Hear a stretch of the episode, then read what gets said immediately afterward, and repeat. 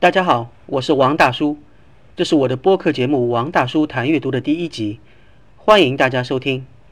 在这个播客里，我将谈一谈自己对阅读的理解，比如阅读习惯、书评、书店、自己喜欢的作家等等。当然，我看书还是有偏好的，谈论的主要还是集中在文学方面，像小说、传记、散文等，其他书籍涉及的比较少，请大家谅解。如果你问我现在很多人都没有时间看书，却有时间看视频、看手机，那为什么我还要花时间谈谈阅读呢？我总结了以下两点原因，和大家分享。首先，阅读的人本来就不多。现在也没有想象的那样少了很多。别看是很多实体店都关门了，能活下来的书店也是边卖书边买咖啡。其实看书的人还是很多的。我生活在上海，那些老书店，像上海书城、大众书局、博库书城的生意照样很好。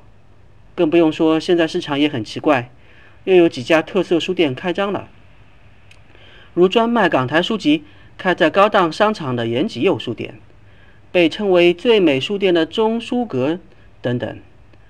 除了书店以外，还有每个区县的图书馆，一到周末也是人山人海。所以我相信，人嘛，总是还需要有精神食粮的，而阅读是不能被电视、电影、视频完全替代的。我也觉得，喜欢阅读的人也很想知道其他人是怎么阅读。怎么看待阅读这个事情的？第二点，就是阅读本身是孤独的，不可能像看电视一样一家人坐在一起看。但是随着社交媒体的兴起，阅读也可以分享了。比如说，可以在豆瓣上交流读后感；又比如说，在 Kindle 上可以看到别人标注的喜欢的段落或语句。相比之下，我还是比较传统的。喜欢一个人安安静静的看一本书。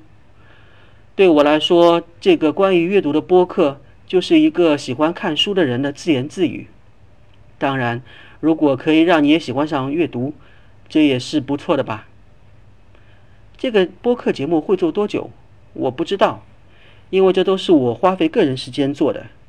但好就好在阅读本身对环境要求不高，只要有一本书就可以了。而可以阅读的书又那么多，所以不用担心这个节目做不下去。